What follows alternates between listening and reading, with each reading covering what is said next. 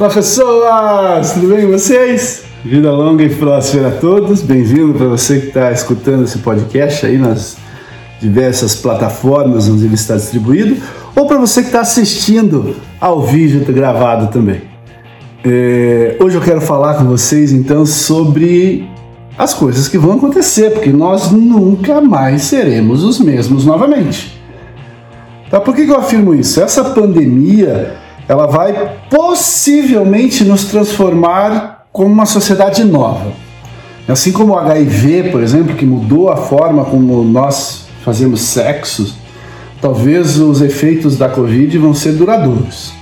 Né? Vão transformar hábitos de comportamento, de convívio social, relações de trabalho, consumo, acesso à cultura, esporte, entretenimento e além de alterar a forma como nós estudamos né, e adquirimos conhecimento. Eu imagino que depois que a gente passar por isso tudo, a maneira como a gente acompanha a nossa saúde, seja ela particular ou pública, vai mudar. É, os órgãos públicos vão começar a nos monitorar de uma forma diferente e aprofundar ainda mais a forma como a gente incorpora a nossa vida social apartada do nosso cotidiano, seja pessoal profissional, como nunca antes. Então, nós cidadãos vamos mudar. O Estado vai mudar, as empresas vão mudar e parte de tudo vai voltar ao normal. E parte jamais será a mesma coisa. É sobre isso que eu quero falar.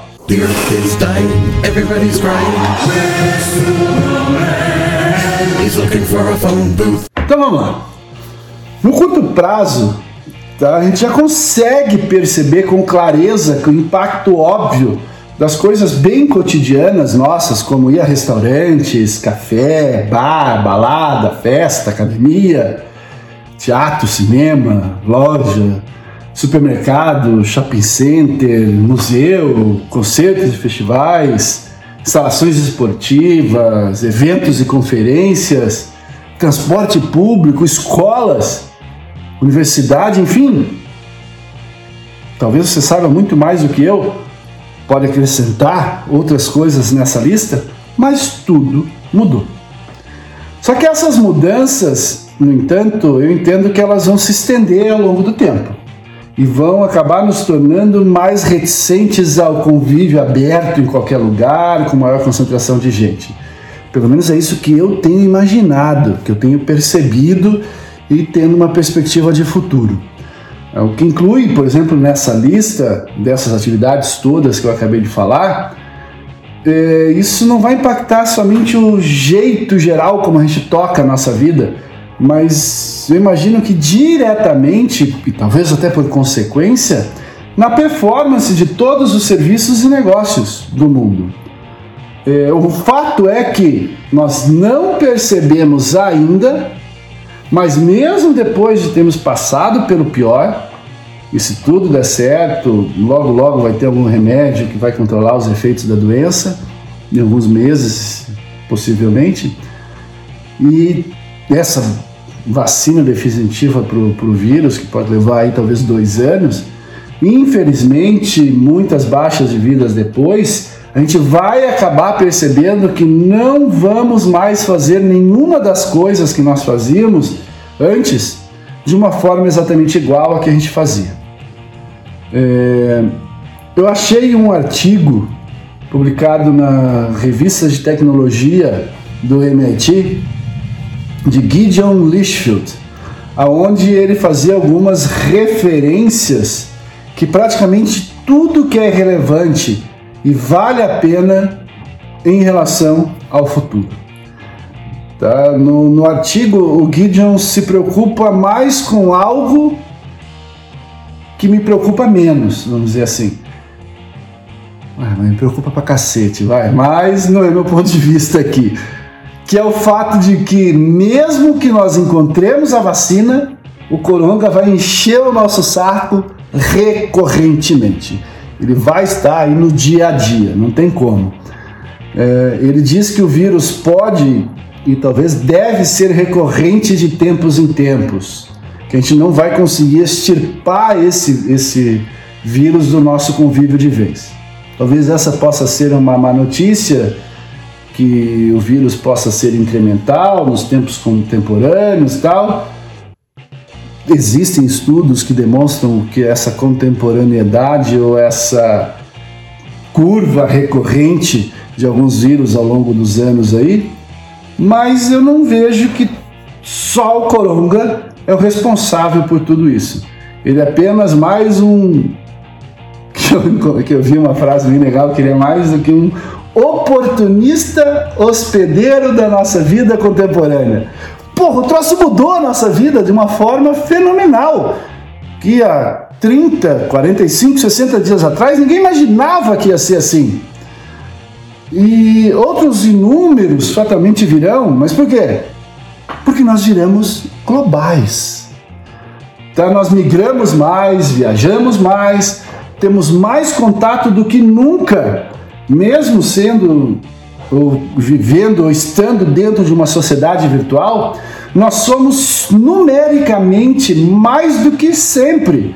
Esses dias atrás, mais especificamente no dia 13 de março, o mundo alcançou o número mágico de 7 bilhões 777 milhões 777 mil 777 habitantes no planeta Terra. Olha que número bonito, 7777 777 777. Ah, meu Deus do céu. Então, a população global do mundo segue crescendo. E o fato da população crescer cada vez mais é um campo ideal para a proliferação de todos esses vírus contemporâneos com os quais a gente já está sendo meio que acostumados a conviver. O fato do mundo ter ficado pequeno e sem fronteiras, eu imagino que acabou nos ferrando. Alguns desses vírus são antigos, conhecidos nossos, outros são efeito puro da contemporaneidade das sociedades atuais eu vejo isso principalmente pelo fato do incremento das correlações sociais globais internacionais ativas como nunca na nossa história. Eu acho que a gente acabou caindo na armadilha que a nossa própria evolução como espécie nos montou. Né? Um dos livros do Harari trata exatamente isso. É, não sou epidemiologista, não entendo nada dessas coisas, mas o que eu entendo é o seguinte: os, o contágio ou as formas de contágio de tudo isso só vai ter um único vetor daqui para frente: o ser humano. E ele vai crescer cada vez mais. Mas como que deve ficar tudo isso afinal? Eu entendo que o efeito disso em nossas atividades em geral vai ser muito importante. Nas empresas, por exemplo, a possibilidade de que os gestores e colaboradores estudem com mais atenção o trabalho remoto vai se potencializar. É, em tese, diante de várias experiências já bem sucedidas em várias empresas que utilizam o home office, já se sabe que há vantagens e benefícios tanto de um lado quanto para o outro do desse, vamos dizer assim, trabalho longe do escritório. Então, de agora em diante, é provável que para alguns setores bem específicos de operação, as empresas entendam que talvez seja melhor passar da teoria para a prática. Ou seja, fica em casa, trabalha em casa. É, já no que tange ao Estado, quem coloca uma questão bem interessante é o Harari, no artigo que ele escreveu no Financial Times. E, resumindo, ele diz que você já é, que o ser humano já está dentro de, uma, de um novo contexto de trabalho e que vai caber ao Estado supervisionar isso tudo. E o Harari até chama o Estado de Big Brother ou de Estado solidário. Ou seja, aquele Estado que vai controlar todos, vai saber todos tudo que vocês fazem, mas ele vai ser o provedor da solidariedade. Eu imagino que é difícil dizer o que vai prevalecer, mas certamente vai depender muito dos nossos líderes políticos em plantão em cada nação. Para nós brasileiros, a sorte está lançada, né? Infelizmente, talvez para os americanos também, não sei algumas perspectivas do resto do mundo. Eu acho que nós habitaremos é, de uma forma diferente o mundo a partir de agora. E um dos conceitos de bem clássicos da economia de Smith vão começar a fazer muito sentido a partir de agora. A chamada mão de ferro do Estado. Não tem como a gente sair disso, porque os socialmente desassistidos, eles já estão sofrendo e eles vão sofrer muito mais no médio e no longo prazo com isso. Tá? Infelizmente, é sempre o que acontece. A gente já está vendo isso claramente em alguns relatos aí é, dos noticiários, onde os pobres e os socialmente mais desassistidos estão é, caindo, vamos dizer assim. E aí eu peguei uma, uma expressão, um contexto que o Gideon falou lá no, no artigo dele. Ele disse o seguinte: Como sempre, no entanto, o custo real será suportado pelos mais pobres e fracos.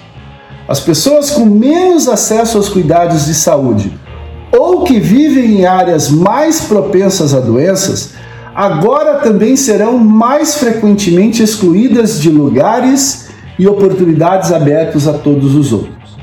Os trabalhadores de eventos, de motoristas a encanadores, instrutores de yoga a freelancers, verão seus empregos se tornarem ainda mais precários. Imigrantes, refugiados, indocumentados e ex-presidiários sofrerão ainda outro obstáculo para conquistar uma posição na sociedade. Gente, talvez isso já tenha acontecido há muito tempo, isso é recorrente. Só que o Gideon ele traz uma nova visão, uma nova perspectiva sobre isso. Ao que ele continua. O mundo mudou muitas vezes e está mudando novamente. Todos nós teremos que nos adaptar a uma nova maneira de viver, trabalhar e forjar relacionamentos. Mas, como em todas as mudanças, alguns perderão mais do que a maioria e serão os que já perderam demais. O poder que podemos esperar, desculpa, o melhor que podemos esperar é que a profundidade desta crise finalmente force os países a consertar as enormes desigualdades sociais que tornam grandes áreas de suas populações tão intensamente vulneráveis. Isso é o que o Gideon fala.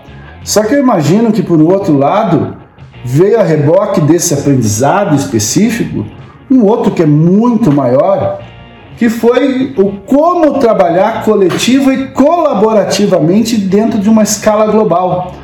Né? Dentro de um open search, vamos dizer assim, de uma planilha aberta, onde todo mundo está colaborando, todo mundo está colocando informações ali. E isso era inimaginável há algum tempo atrás. Só que a indústria tecnológica do desenvolvimento de software já tem utilizado isso há muito tempo no desenvolvimento de soluções de um problema comum. É, encontrei um outro artigo pesquisando para esse podcast do Thomas Pueyo. Ele escreveu na revista de engenharia de Stanford.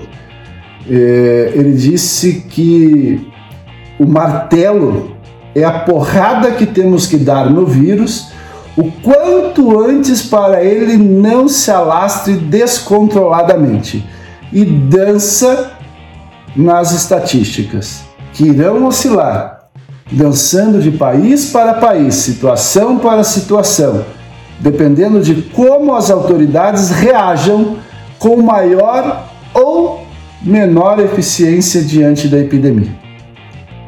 Eu imagino que nos últimos dias, últimas semanas, eu tenho percebido que meios sem fronteiras geográficas, políticas, ideológicas, científicas, acadêmicas, Muitos órgãos públicos e também da iniciativa privada têm procurado trabalhar juntos pelo bem comum da Terra e dos habitantes do planeta. É, eu gostei muito de uma analogia do Harari que ele fez nesse, nesse artigo que eu andei olhando. Ele disse que o mundo virou um grande Google Docs. Né? A gente começou a aprender que isso pode ser altamente útil, velozmente produtivo e que isso tem gerado uma conquista incremental do conhecimento no mundo nos últimos dias. Então, a cada momento que o vírus se reproduz e se alestra, e se alastra, desculpa, num determinado estágio de sua evolução, no ritmo exponencial, nós, seres humanos, estamos fazendo absolutamente o mesmo. Então eu acredito fortemente que a partir desse aprendizado, ele vai acabar se incorporando às práticas de acesso e difusão de novos conhecimentos a partir de agora. Por quê? Se por um lado a gente aprendeu que a gente já sabia antes por experiências anteriores que no mundo conectado como é o de hoje, as coisas se disseminam inadvertidamente, as informações inverídicas e danosas são distribuídas por coletivo, as chamadas fake news, acabam multiplicando violentamente o pânico público. Só que por outro lado também a gente aprendeu essa coisa nova, essa coisa boa nova, que é um ser bem maior e mais poderosa do que o lado negro da conexão partidária, vamos dizer assim. É o lado iluminado da colaboração das pessoas. Nós estamos sendo mais colaborativos, pelo menos uma grande parte tem sido mais colaborativa. E parte de nós jamais será igual depois dessa pandemia. Né? A gente vai acabar herdando ganhos e perdas disso tudo. E vai caber a nós, ao coletivo onde nós vamos estar inseridos, pelo menor e talvez de uma forma coordenada no futuro, continuar fazendo o que nós estamos fazendo agora. Pelo menos é o que eu imagino, o que eu espero que nos reserve o futuro. Era isso então, só uma divagação sobre se a gente vai ser o mesmo ou não depois disso tudo.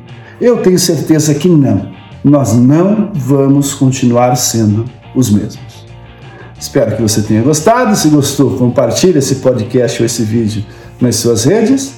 Eu acho que a gente se vê na próxima. Beijo do lindo. Tchau, tchau.